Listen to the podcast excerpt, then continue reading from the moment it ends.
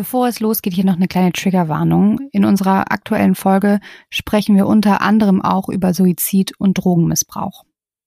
Wenn ihr also davon getriggert werdet oder das Gefühl habt, dass euch solche Dinge nicht gut tun, dann überspringt gerne diese Folge, macht viele Pausen, wenn ihr sie hört, das hilft total, oder hört die Folge mit einem Familienangehörigen oder mit Freunden und seid nicht alleine. Und vor allem, was auch sehr viel hilft, ist, über das Gehörte im Anschluss oder währenddessen zu sprechen und zu reflektieren.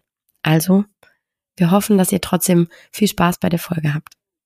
Im Mai 2009 geben zehn junge Schauspieler ihr TV-Debüt in der neuen Musical-Serie Glee. Bei 2020 sind alle weltberühmt und drei von ihnen tot. Und damit herzlich willkommen zurück zu Dark Secrets, eurem Promi-Crime Podcast mit mir, Frederike Goldkamp. Und mit mir, Nina Lenzen. Und, du müsst äh, einmal kurz sagen, was Glee ist so richtig, ne? Ja. Weil ich habe das nie geguckt. Echt nicht? Mm -mm, mm ich habe bei der Vorbereitung so lachen müssen, weil ich ja gesehen habe, wie groß das ist und immer wieder da Lobeshymnen auf diese Serie gemacht wurden und ich dachte so, kann das sein, dass ich das einfach, das wäre ja auch genau in der Zeit gewesen, in der ja. ich Bock auf so Serien gehabt hätte, ne? Also ja. Nee, das war eine Riesenserie. Und zwar war das ein, in der Zeit von High School Musical. Das war ja auch so ein Riesenhype, ne, die Filme.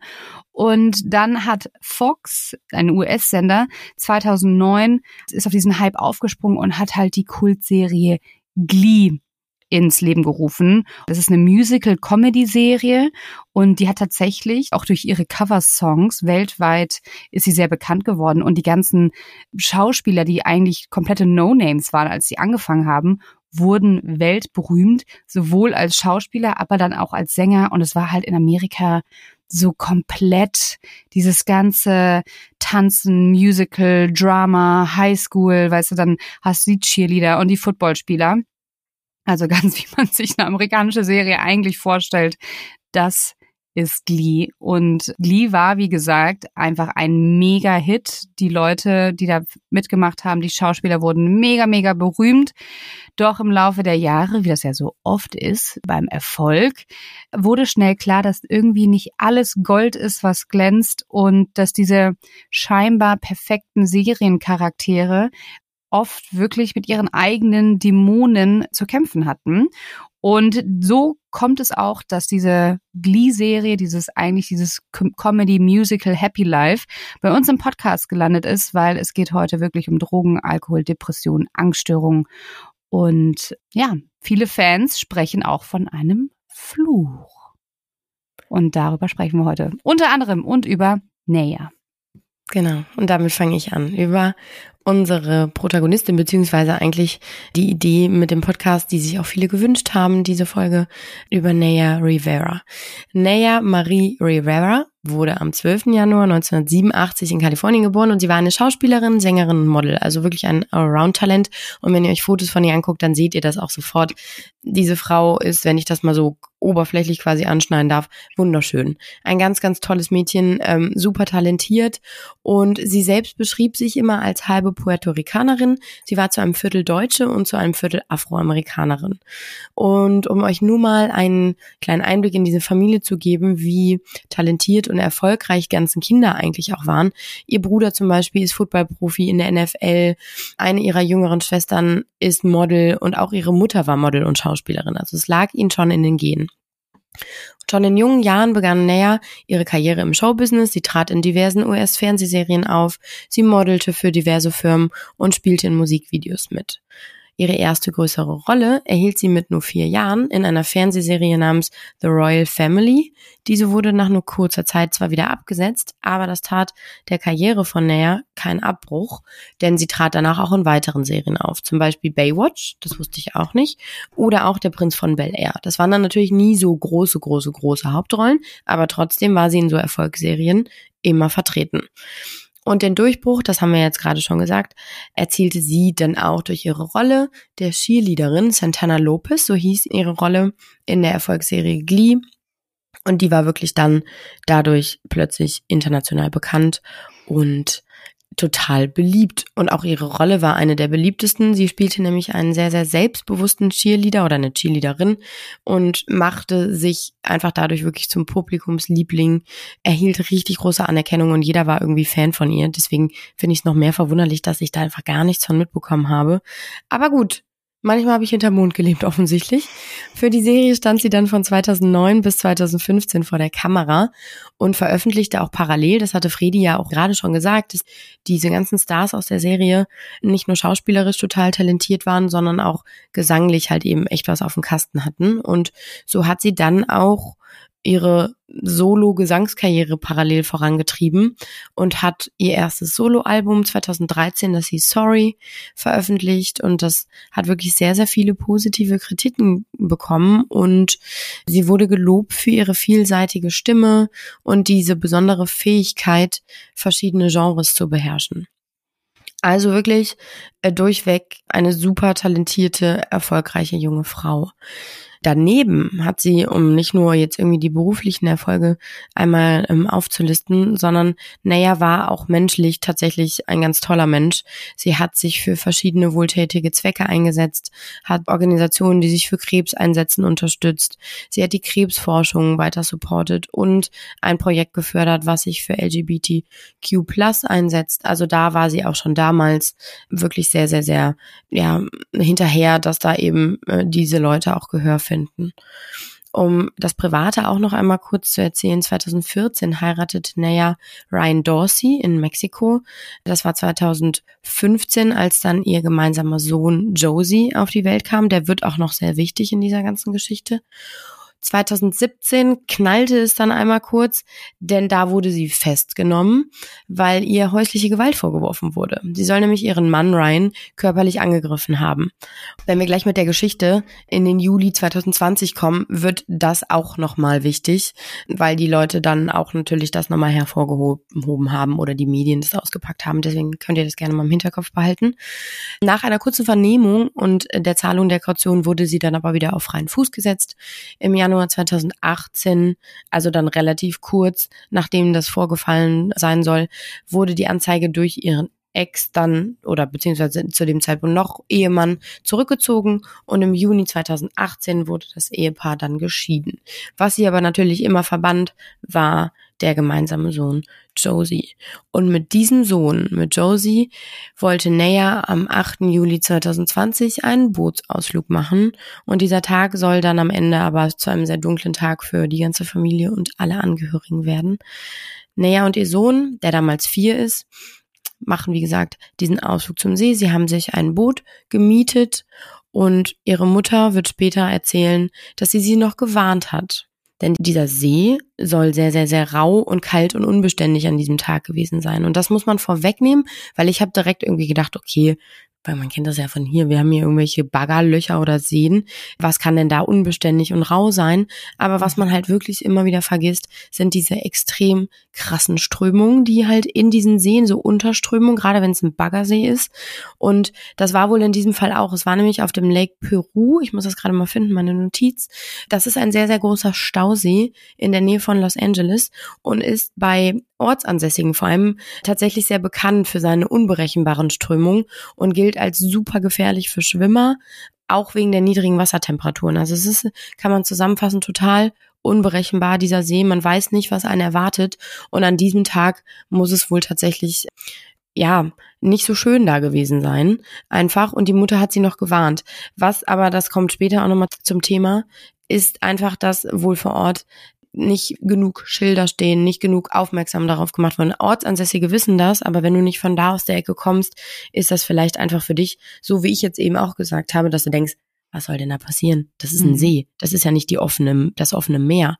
Ja. Aber wie gesagt, so ein See kann halt auch eben echt Power haben, ne? Und diese Strömungen sind nicht zu unterschätzen. Ja, deswegen naja. zum Beispiel, mhm. ich bin ja, äh, ich bin ja auch Rettungsschwimmer, um jetzt mal kurz einen kleinen Exkurs zu machen. Mhm. Und ich krieg die Krise wirklich, wenn Leute sagen, und bitte macht es nie einfach, ja, ich schwimme jetzt mal auf die andere Seite vom See, das ist ja nicht so weit, ne? Und dann kommt halt hinzu, die meisten Leute haben oft nicht die Ausdauer, verschätzen sich total.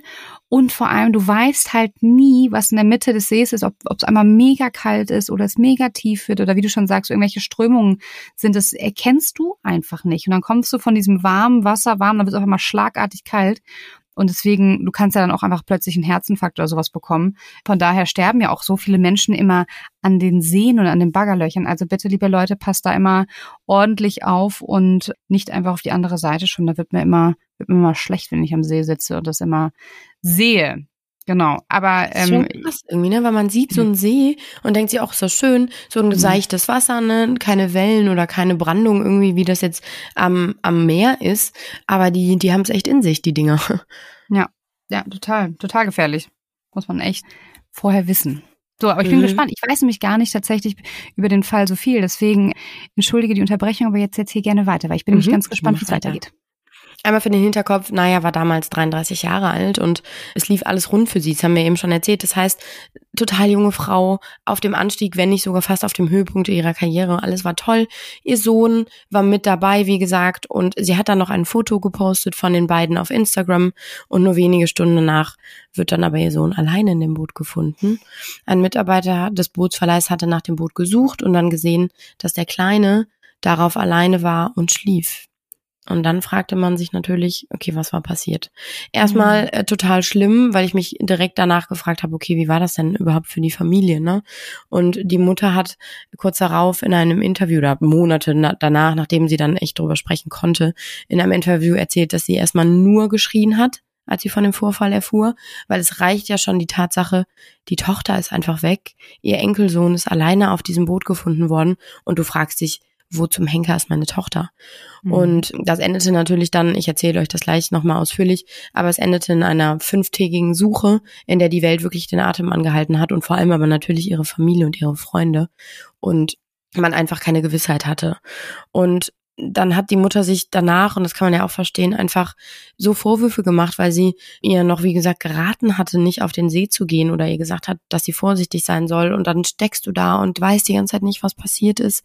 Genauso wie der Vater, der ähnliches in einem späteren Interview erzählt hat. Auch er hatte ihr geraten, dass sie, also Naya und der Sohn, sich mit dem Boot einen sicheren Platz suchen, weil sie keinen Anker hatten. Das war ja nur so ein, wie so eine mhm. Nussschale, so ein Bötchen. Und die telefonierten noch, die beiden beiden, als sie auf dem Wasser war und dann sei aber die Verbindung abgebrochen, erzählt er. Und dies waren dann quasi da, damit die letzten Worte, die sie miteinander wechselten. Und auch er hat sich danach natürlich immer wieder gefragt, ob er ihren Tod irgendwie hätte verhindern können. Darauf wird er wohl nie eine Antwort bekommen. Ihn plagten dadurch natürlich auch irgendwie Zweifel, Schuldgefühle. Er ging danach noch in den See und wollte sie finden, obwohl da eigentlich schon klar war, okay, irgendwie ist das hier alles ganz, ganz scheiße ausgegangen. Vater und Tochter hatten ein sehr, sehr gutes Verhältnis zueinander. Die Freunde oder der nähere Umkreis von Naya erzählt auch, dass die beiden ein wirklich eingeschweißtes Team waren. Und das ist für ihn natürlich dann doppelt schlimm. Nachdem dann nach den fünf Tagen ihre Leiche gefunden wurde und klar war, okay, Naya Rivera ist tot, ging es natürlich erstmal in den Medien darum oder generell darum, auch bei der Polizei, war es ein Unfall? Was ist passiert? Es gab natürlich viele Schlagzeilen. Ich erinnere mich auch noch daran, dass wir das bei RTL zum Beispiel natürlich auch gemacht haben und wir da wirklich gebankt haben, alle fünf Tage lang, okay, was passiert jetzt und was kommt vielleicht raus? Weil natürlich musst du, oder was heißt musst du, aber es ist der natürliche Gedankengang, dass du vielleicht denkst, okay, ist sie vielleicht absichtlich von Bord gegangen? Hat sie sich ins Wasser gestürzt und wollte vielleicht nicht mehr? Oder waren Drogen, war Alkohol im Spiel? Und das war auch das, was in der, in der amerikanischen Presse natürlich rumging. Dann wurde natürlich auch ein bisschen wie es dann leider immer ist, natürlich irgendwie Mutmaßungen. Dann kam auf einmal wieder dieser Vorfall von 2017 mit der häuslichen Gewalt äh, wurde hervorgeholt. Deswegen habe ich eben gesagt, behaltet das mal im Hinterkopf, weil natürlich dann die, die Presse und vor allem die amerikanische Presse, die sind natürlich echt hinterher nach so Dingen, dann irgendwie geschrieben hat, hey, hat das was damit zu tun? War sie schon damals irgendwie nicht mehr ganz auf der Spur? Es war von Depressionen die Rede. Aber dann wurde eben, wie gesagt, nach fünf Tagen in dem wirklich ihr ganzer Familien- und Freundeskreis mitgesucht hat. Es waren Boote, Taucher, Hubschrauber, Drohnen. Also es war ein Riesensuchaufgebot an Menschen und Hilfsmitteln. Und alle schauten von außerhalb natürlich zu und waren atemlos dabei, bis eben diese Leiche dieser jungen Frau gefunden wurde. Und dann wurde natürlich, klar, die Leiche obduziert. Es gab einen Autopsiebericht und dann war relativ schnell klar, okay, es war einfach ein ganz, ganz, ganz beschissener Unfall. Es waren weder Drogen noch große Menge Alkohol im Spiel. Man fand in ihrem Blut eine ganz, ganz kleine Menge Alkohol, aber das war wahrscheinlich Weinchen am Abend davor. Wer trinkt es nicht? Also sowas total belangloses und nicht der Rede wert. Sie soll dazu vor dem Unfall an einer Nebenhöhlenentzündung gelitten haben und da hat sie Medikamente für genommen natürlich und sie habe deswegen einen Schwindel verspürt in den Tagen und dieser kann sich dann im Wasser einfach auch verschlimmert haben. Ne? Wenn es dann heiß, kalt, wie Friede eben schon gesagt hat, diese Temperaturunterschiede und dann ja verstärkt das das eigentlich nur noch. Und das Schlimme ist einfach, dass die Leute dann auch danach alle gesagt haben, sie hat ihren Sohn Josie so so sehr geliebt, es war ihr ein und alles, die hätte den niemals alleine auf diesem Boot gelassen. Also ich mhm. meine, das muss man sich ja auch mal irgendwie vorstellen, in Anführungsstrichen, besser nicht, aber wenn man nicht mehr leben möchte und irgendwie das Gefühl hat, man möchte es hier beenden, ich glaube, dann findet man auch andere Wege, als den Sohn mit zu involvieren, dass der da irgendwie stundenlang allein auf diesem Boot auf dem See umherschippert, einschläft und dann später gefunden wird, per Zufall ja eigentlich nur. Ja. Und ja, dann bekam die Welt und auch ihre Familie eben die traurige Gewissheit, sie ist einfach ertrunken. Und das ist so schlimm, weil der Sohn kommt auch da nochmal ins Spiel. Denn keiner wusste natürlich, was genau ist passiert. Mhm. Lediglich dieser vierjährige Sohn zu dem Zeitpunkt war dabei und wusste, was passiert ist. Und Josie ist heute sieben Jahre alt. Der lebt bei seinem Vater, also bei Ryan, dem Ex von Naya. Und mittlerweile, es gibt einen relativ ausführlichen aktuellen Artikel darüber, weil Ryan erzählt, dass sein Sohn, je älter er wird, eben nach ja, Antworten sucht und Fragen hat. Also der fragt wohl aktiv nach, wieso musste das passieren, was genau ist mit meiner Mama passiert und so. Natürlich, das sagt Ryan auch, liegt das auch an dem, klar, der wird älter und hat mehr Bewusstsein dafür, aber auch natürlich an dem Umfeld. Der geht zur Schule, in dem Alter reden Kinder über ihre Eltern, über ihre Mütter und bei, bei Josie ist das halt einfach eine andere andere Situation. Seine mhm. Mama ist nicht mehr da und deswegen setzt er sich dann mit halt viel mehr jetzt auseinander, als er das natürlich mit vier Jahren noch getan hat. Und er ist neugierig geworden und fragt halt, wie gesagt, immer nach. Und das ist auch okay für Ryan, für den Vater. Er spricht dann mit ihm darüber, gibt ihm Antworten, aber auf so Fragen wie, wieso musste das passieren, hat er natürlich auch keine Antwort. Ne? Also, was willst du da sagen? Und da ist für ihn, so sagt er in einem Interview, einfach der einzige Weg, dass er seinen Sohn einfach in den Arm nimmt, ihm so viel Liebe schenkt, wie für ihn möglich ist, um ihm zu zeigen, okay, du bist da, du wirst geliebt und du bist nicht alleine. Und das hat er auch erzählt in diesem Interview, dass Josie bis jetzt noch gar nicht so sehr weiß, wer seine Mama eigentlich war. Ne? Mhm. Also, dass sie eine erfolgreiche, bekannte Schauspielerin war. Oh, ich habe total Gänsehaut jetzt gerade von dieser Geschichte. Das fasst mich doch irgendwie mehr an, als ich dachte. Dass er gar nicht so weiß, wer seine Mama war, aber dass die Oma von Josie, also Nayas Mutter, ihm ja. zwischendurch immer kleine Schnipsel zeigt von seiner Mama in ihren ganzen Filmen und mhm. TV-Rollen. Und auch Ryan ist bereit dazu, seinem Sohn einmal irgendwann wirklich zu zeigen, wer seine Mama war. Aber er sagt halt eben auch mit sieben Jahren, das ist vielleicht noch zu früh und er will erstmal, dass er normal groß wird, so normal wie möglich natürlich. Und irgendwann soll er erfahren, wie erfolgreich und beliebt seine Mama war, weil er weiß, dass Josie das auch irgendwann zu schätzen weiß. Ja, traurig. Ja. Ich habe richtig Gänsehaut gerade, weil ich irgendwie so denke, naja, dieser kleine Junge, und jetzt kommen wir eigentlich zu dem, was, was ich so schlimm an allem fand, ist, dass, wie gesagt, er als einziger Mensch dabei war und als einziger Mensch wahrscheinlich weiß und bewusst mitbekommen hat, was passiert ist. Und dann kann man sich natürlich fragen, okay, inwieweit hat ein Vierjähriger schon dieses Bewusstsein, dass er nicht auch Dinge sofort wieder vergisst oder so oder Jahre später. Ne? Also da bleibt natürlich die Frage, wie viel weiß Josie noch immer davon, wie viel wird er immer wissen. Aber es ist so, dass eben er später der Polizei erzählt hat, was genau passiert ist. Er lieferte also die Frage auf das Wieso, warum ist Naya ertrunken. Die beiden hatten nämlich in dem See geschwommen zusammen. Er hatte eine Schwimmweste an, Naya nicht. Sie hatte die zwar dabei, das erzählt später der Bootsverleih-Mitarbeiter, dass sie die erst gar nicht mitnehmen wollte, er dann aber insistiert hat und sie die mitgenommen hat, aber wohl nicht angezogen hat, leider, weil sonst wäre die ganze Geschichte wahrscheinlich anders ausgegangen. Und Naya hatte dann Josie aufs Boot zurückgeholfen, es selbst aber einfach nicht mehr geschafft. Sie hat dann wohl noch Hilfe gerufen, mit den Armen gewedelt und dann, so sagt der kleine Junge, hat er ihr nachgeschaut, als sie im Wasser versunken ist. Oh, da könnte ich jetzt schon wieder heulen, das ist ganz schlimm. Ja, ja und einfach diese Vorstellung, dass dieser kleine, vierjährige. Junge in diesem Boot sitzt und so hilflos ist und einfach mhm. zusieht, wie seine Mama einfach im Wasser versinkt und nichts machen kann mit vier Jahren. Das ist furchtbar. Das hat mich schon beim Aufschreiben irgendwie gerade, äh, also ne, in der Vorbereitung fertig gemacht, aber jetzt gerade ähm, finde ich es richtig schlimm.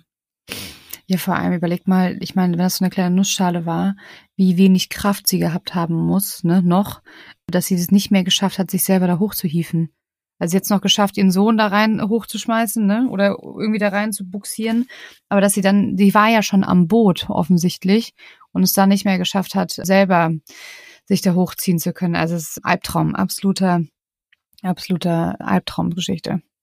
Und Total. ich hoffe, dass, dass der Junge das irgendwie, dass er da die Hilfe bekommt und Unterstützung, dass er das dann auch verarbeiten kann, weil ich glaube, das wird ihn sein Leben lang begleiten. Und das ist auch das, was der Vater sagt, dass er ihm irgendwie zeigen will, wie sehr er geliebt wird, dass er niemals auf die Idee kommt, irgendwie, ich bin schuld am Tod meiner Mutter. Ne? Und ähm, dass am Ende einfach nur unterm Strich bleibt, diese Frau war so stark, sie hätte alles für ihren Sohn gegeben und eben einfach ja dafür gesorgt, dass er auf das Boot zurückkommt. Und ja, ganz schlimm. Es ist natürlich dann auch so, wir wären nicht bei den Amis, wenn nicht sowas auch noch dazu kommen würde, dass Josies Vater und auch die Nachlassverwalter Klage eingereicht hätten, dann noch gegen die, die, die Amis, die immer gerne klagen, ähm, im November 2020 gegen die Bezirksregierung beziehungsweise gegen die Verwaltung, weil sie halt eben sagen, das hatte ich ja eben auch schon mal gesagt, dass nicht ausreichend davor gewarnt wurde, dass es einfach eben wirklich gefährlich sein könnte, mhm. in diesem Lake Piru zu schwimmen. Und jetzt hatte diese Klage wohl Erfolg denn ich habe Artikel dazu gefunden, dass Josie eine Entschädigung erhalten soll und ein Vergleich erzielt wurde. Aber genaueres Details zu dieser vielleicht Entschädigungssumme oder so konnte ich nicht finden. Aber ich hoffe, dass diese Geschichte damit auch für den kleinen Jungen eben damit vorbei ist und er irgendwie damit abschließen kann. Ja, das war natürlich für die Welt ein großer Schock, denn wir haben es ja schon gesagt, und darauf geht Friedi gleich nochmal genauer ein, war Naya nicht die erste aus diesem Glee-Cast, die äh, tragisch zu Tode gekommen ist. Und so kam es dann eben natürlich auch, dass auch das für die Welt irgendwie natürlich das Interessante war, was ist da los mit diesem Cast? Und um den noch einmal abzurunden, wir haben ja bei Instagram ein Foto gepostet, wo mehrere Menschen an so einem See stehen. Das waren eben auch Cast-Leute von Glee, die eben nachdem bekannt wurde, dass Naya Rivera tot ist, an den See gefahren sind und ihr eben mal die letzten Gedanken zu schenken. Und ein Co-Star veröffentlichte nach ihrem Tod auch einen Text über sie. Und da bekommt man nochmal einen ganz guten Einblick, was Naya eigentlich für ein Mensch war. Er schrieb nämlich unter anderem, Naya konnte eine Bombe mit einem lustigen Kommentar entschärfen. Ihre Witzeleien und geistreichen Bemerkungen waren so legendär, dass ich ihr manchmal am Set einfach hinterherlief und alles, was sie sagte, auf dem Handy mitschrieb. Also total süß und damit würde ich auch gerne den Part von Naya abschließen, denn es geht ja noch weiter. Es ist eben, wie wir eben schon gesagt haben, nicht die einzige Person, die gestorben ist.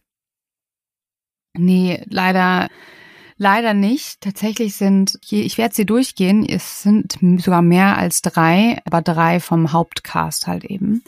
Und die sind auch irgendwie alle natürlich auch durch Glee miteinander verbunden, aber über diesen Fall, also Naya war auch drei Jahre lang mit ihrem Glee-Kollegen Mark Selling zusammen. Und der Schauspieler starb im Januar 2018 im Alter von 35 Jahren und er hatte sich das Leben genommen. Und der Grund soll offenbar gewesen sein, ihm drohten sieben Jahre Haft wegen des Besitzes von Kinderpornografie. Und Mark hatte sich auch vor Gericht schuldig bekannt. Also der Schauspieler wurde im Dezember 2015 festgenommen.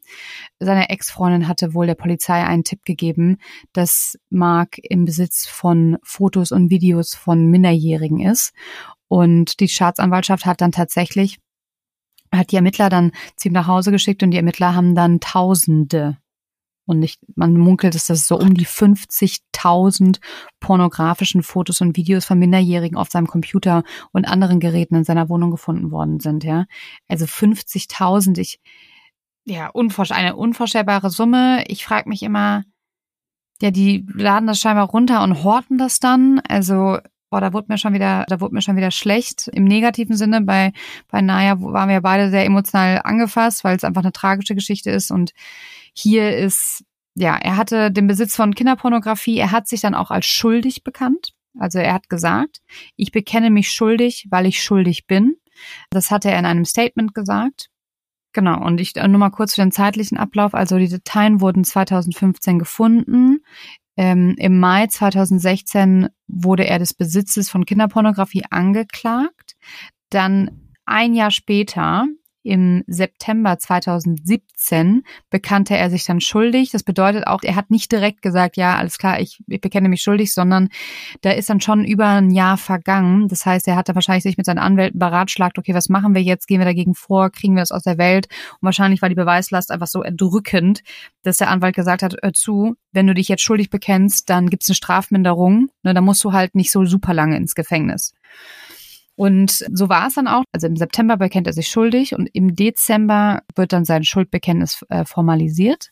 Und dann sollte er vier bis sieben Jahre Gefängnis bekommen.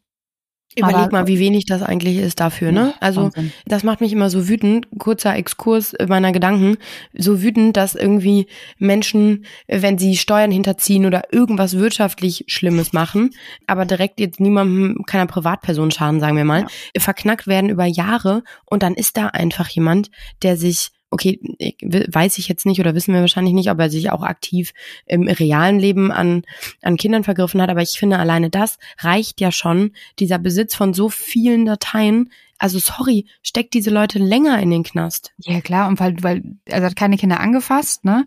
Aber die Tatsache, es hat ja jemand Kinder angefasst. Und wenn du halt ja, richtig. diese, diese Videos und Fotos hast, dann unterstützt du das ja quasi. Du hast eine Nachfrage, dass einfach Menschen sowas weiterhin machen und dem weiterhin Kindern sowas antun, ne? Und das zur Verfügung stellen. Also das ist auch so eine Welt, ey.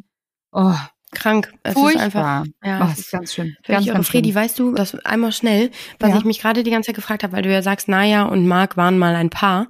Ja. Wie ist das auch für dich als Ex-Partnerin oder als Ex-Partner, ist ja egal, wenn du plötzlich nachträglich rausfindest oder hörst, dass dein Partner wahrscheinlich auch zu der Zeit, wo die dann zusammen waren, solche Dateien und solche Filme auf seinem PC hatte.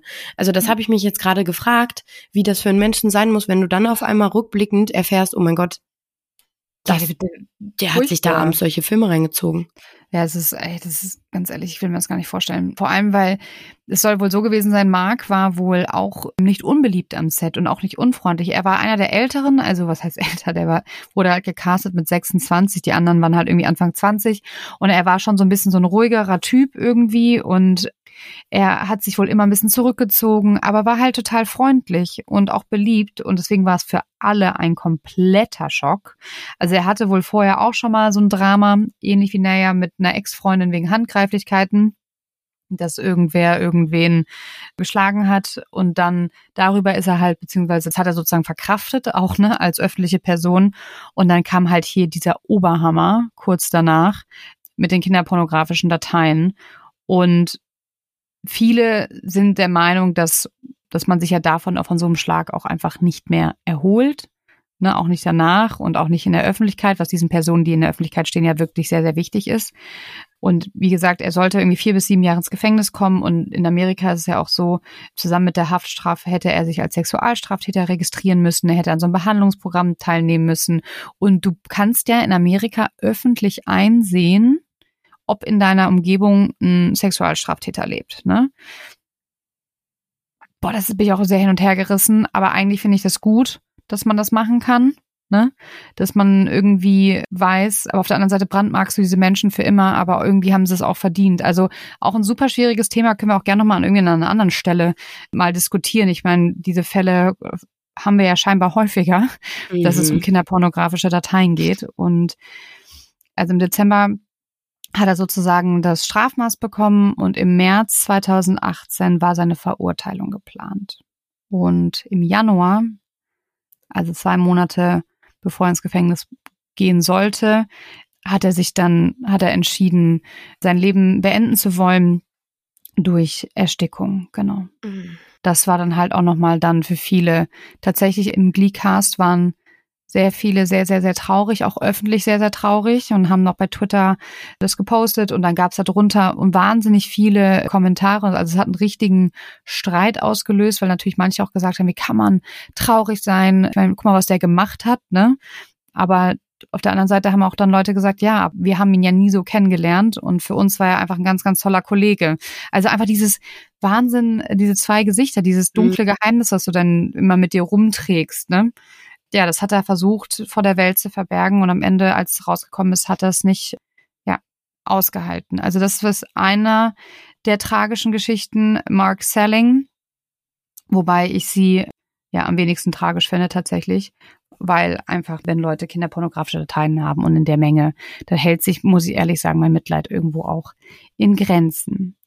Aber Mark war, wie gesagt, nicht der erste Todesfall von der Glee Crew. Er war der zweite, nee, er war der dritte. Der erste war sein Kollege Corey Monteith, ich bin ganz, ihr wisst, Namen sind nicht mein Ding. Corey Monteith, Monteith. Ich glaube, ich nenne ihn einfach Corey.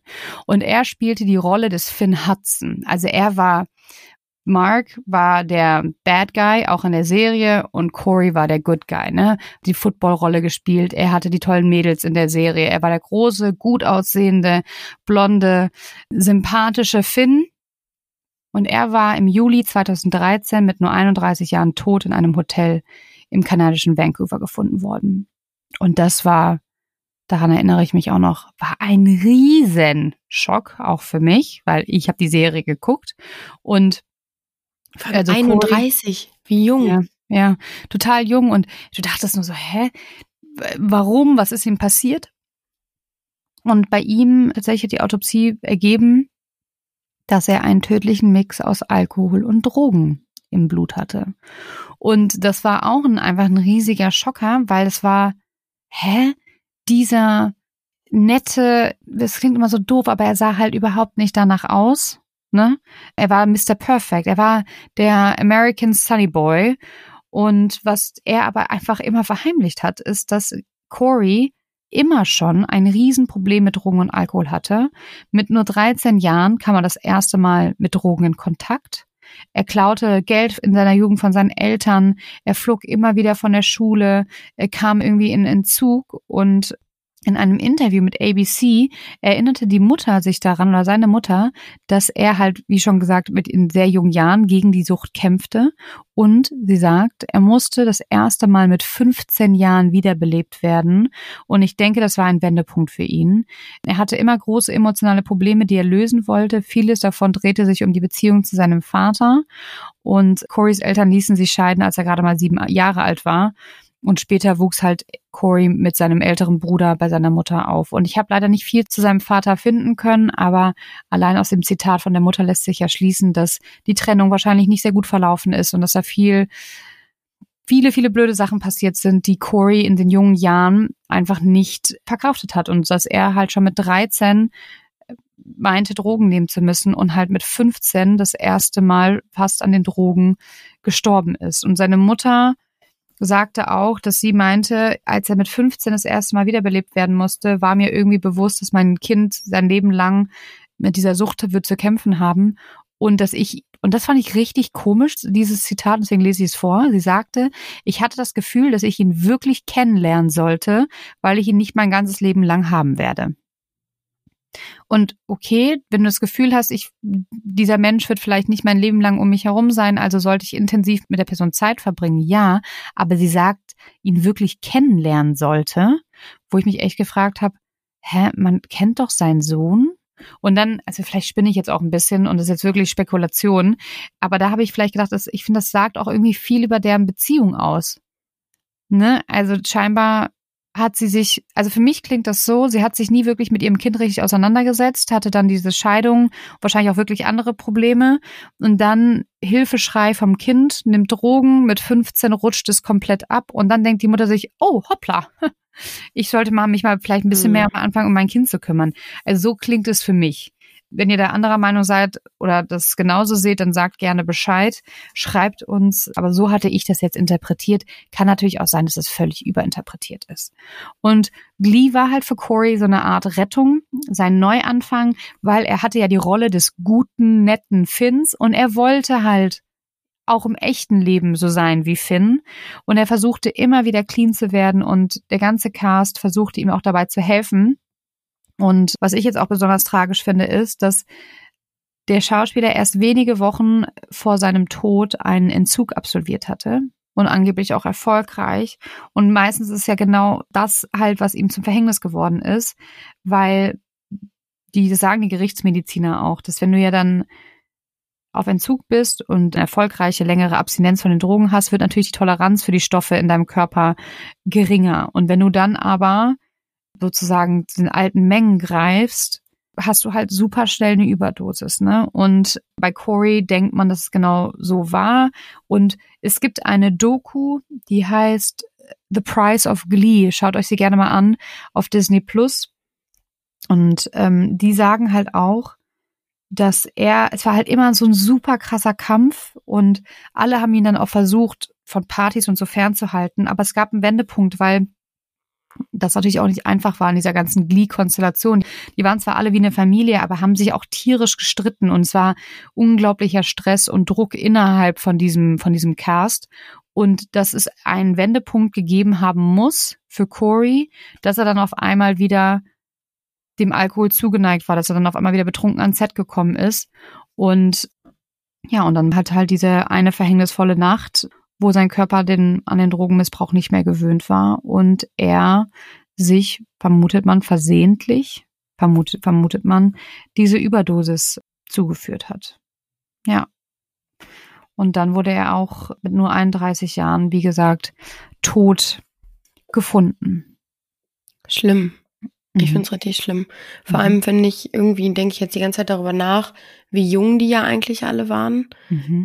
Und ja, also jetzt mal Mark Selling abgesehen, der das ja irgendwie bewusst gemacht hat, aber die anderen beiden und gerade bei Naya denkt man ja, wie, wie krass schnell so ein Leben plötzlich vorbei sein kann, ohne dass man ohne dass man da irgendwie Einfluss drauf hat. Also ich meine, die wollte mit ihrem Sohn einfach nur baden gehen und auch wahrscheinlich Corey hat sich an dem Tag ja auch nicht gedacht, okay, mit diesem Nein. Schuss Drogen setze ich jetzt ein Ende an, ne, für mein Leben und und dann ist es auf einmal vorbei und ich meine 31, 33, so alt wie sie äh, ja waren, das ist mein Alter, also ich bin 33. Wenn ich mir jetzt vorstelle, jetzt wäre mein Leben vorbei, das ist ja viel zu früh also es ist immer viel zu früh, es gibt nie einen richtigen Zeitpunkt, ne? Versteht mich da bitte nicht falsch, aber ich finde, das zeigt einem einfach wieder, wie gerade diese Sache mit dem See, wie belanglos eine Aktivität sein kann und plötzlich ist sie aber irgendwie für dich gefährlich.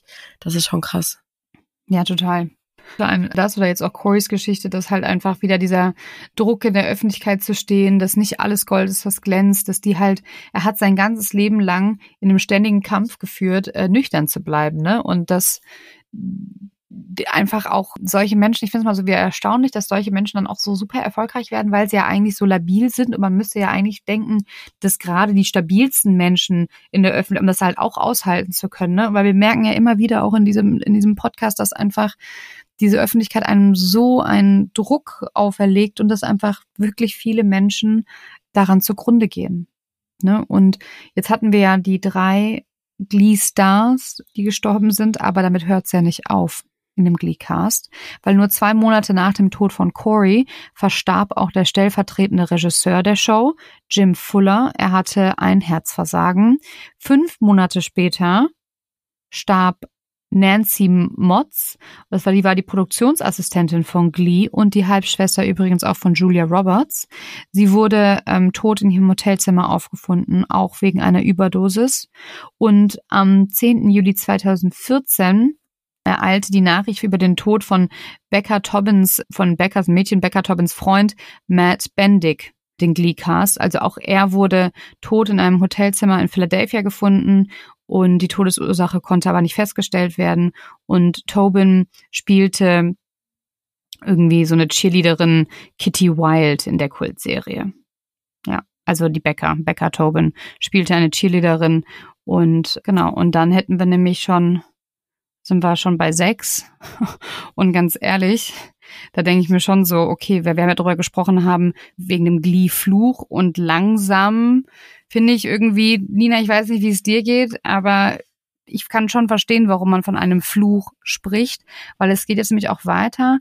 Diana Agron alias Quinn Fabray machte Schlagzeilen, weil sie im Jahr 2011 wegen ihres Ex-Freundes Alex Pettifier, der ja mit Tony Garn verheiratet war, unter einem Decknamen untergetaucht ist, weil sie von einem Telefonat bedroht werden, also von ihm bedroht worden war.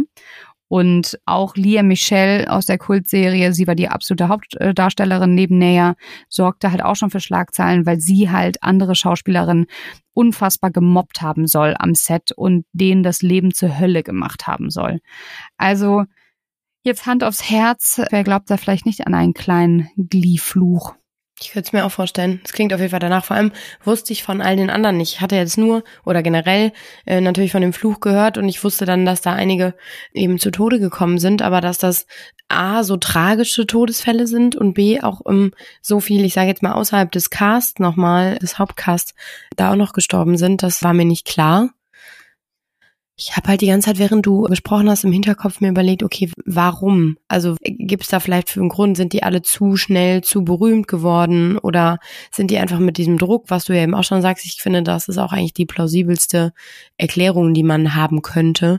Einfach, dass so ein Druck in diesem Business herrscht, dass man einfach dem manchmal nicht gewachsen ist also, ähm, und dadurch unglücklich wird. Voll, ich glaube jetzt Fluch, ne? Also Fluch im Sinne von, da wird ja nicht, wird ja keiner irgendwie verhext, wie wir das meinen, sondern oder verflucht, sondern ich glaube halt wirklich dieses, dieses ganze Umwelt ist halt kann einen verfluchen, beziehungsweise ist halt nicht gut für einen. Und wenn ich jetzt mal gerade angucke, die ganzen Todesursachen, ne? Also der stellvertretende Regisseur, Herzversagen, dann Corey Überdosis, Nancy Überdosis. Also das ist ja gefühlt sind das ja vielleicht auch alles Sachen und dass dann auch die, äh, die Lia Michelle scheinbar Leuten das Leben zur Hölle gemacht haben am Set. Das halt eine Samantha Mary Ware, dass sie halt gesagt hat, das Leben am Glee-Set war die absolute Hölle. Es war tierisch anstrengend, es wurde gemobbt, es war total ehrgeizig, es war sehr viel Ellenbogen, ne? Also das sagt sie. Scheinbar war das auch einfach kein gesundes Umfeld und die Leute haben dabei mitgemacht, um natürlich auch berühmt zu sein und um ihren Traum zu leben und haben es dann nicht unbedingt ausgehalten, dass der Körper dann auch vielleicht in gewissen Fällen dann auch einfach schlapp gemacht hat. Hm. Ne? Und jetzt kann ich auch verstehen, warum, weil ich am Anfang irgendwie während der Recherche und auch damals, als das dann passiert war, dass man die Leiche von äh, Naya gefunden hat, dass ich mich gefragt habe, warum sind die Leute alle so hinterher irgendwie ein Grund? Ich meine, die wird wahrscheinlich schlichtweg um das mal jetzt in Anführungsstrichen sagen zu dürfen, ertrunken sein. Ja. Warum suchen die Leute da jetzt irgendwie nach einem tieferen Grund, aber jetzt macht das alles Sinn, weil bei all den anderen irgendwie das schon so war, dass man irgendwie gar nicht mehr glauben konnte, dass jemand vielleicht auch einfach auf so ganz tragische, schlimme Weise natürlich, aber einfach, dass es einen simplen Grund gibt, nämlich, dass sie einfach ertrunken ist. Ja, das glaube ich auch. Das weiß ich auch noch, dass man ja dann überlegt hat, okay, was könnte es sein? Wie du schon sagst, ist sie extra ins Wasser gestiegen oder ja. wie auch immer. Yes. Also. Schlimm. Der Glee-Cast hat, die Serie Glee hat ein ganz schön großes, äh, dunkles Geheimnis, beziehungsweise viele, ja, The Price of Glee, das fand ich echt super, den Titel von dieser Doku, weil ich glaube, wenn man berühmt ist, muss man einfach einen gewissen Preis dafür zahlen. Absolut. Absolut. Deswegen können wir froh sein, dass wir da nicht in diesem Business hängen, weil ich glaube, ich würde daran auch zugrunde gehen, ganz ehrlich. Ich auch. Könnte es nicht. Ich würde das auch nicht aushalten. Wie seht ihr das? Glaubt ihr auch an den Glee-Fluch? Und lasst es uns wissen. Schreibt Und habt ihr die Serie geguckt? Das würde mich auch interessieren, ob ich hier die Einzige bin, die einfach das nicht geguckt hat. genau. Und schreibt uns doch gerne bei Instagram. Genau. Dann entlassen wir euch einen Tag, oder? Mhm. Bis bald, wir freuen uns.